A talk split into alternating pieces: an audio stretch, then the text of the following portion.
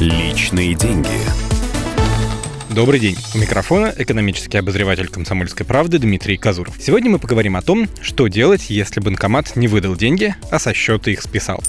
Как и любая техника, банкоматы могут сломаться и ошибаться. И чуть ли не худшая ситуация — это когда никаких денег вы не получили, а со счета они списались. Если во время работы с аппаратом произошел какой-то сбой, например, вы нажали на кнопку подтверждения операции, а вам вернули карту, но не отдали купюры, проверите свой счет. Лучше всего тут же проверить баланс в мобильном приложении. И если поняли, что произошла ошибка, во-первых, не расстраивайтесь. Эмоциями тут не поможешь. Нужно собраться и начать собирать доказательства того, что денег вы не получили. Если банкомат выдал вам чек об операции, операции это уже полдела. Но машина может никакого документа и не предоставить. Для начала убедитесь, что денег уже не будет. Банкомат не издает приятные шелестящие звуки и уже вывел на экран стандартное оповещение в ожидании другого клиента. Запишите точный адрес аппарата и его номер. Последний значится спереди или сбоку машины. Если рядом кто-то есть, например, человек ждет своей очереди к тому же банкомату, попросите его контакты. Показания свидетелей лишними не будут. Дальше нужно связаться с вашим банком. Звонить стоит именно той организации, которая выпустила карту, даже если неприятность случилась с банкоматом банка-партнера. Лучше всего прийти в ближайшее отделение. Пусть выдадут бумажную копию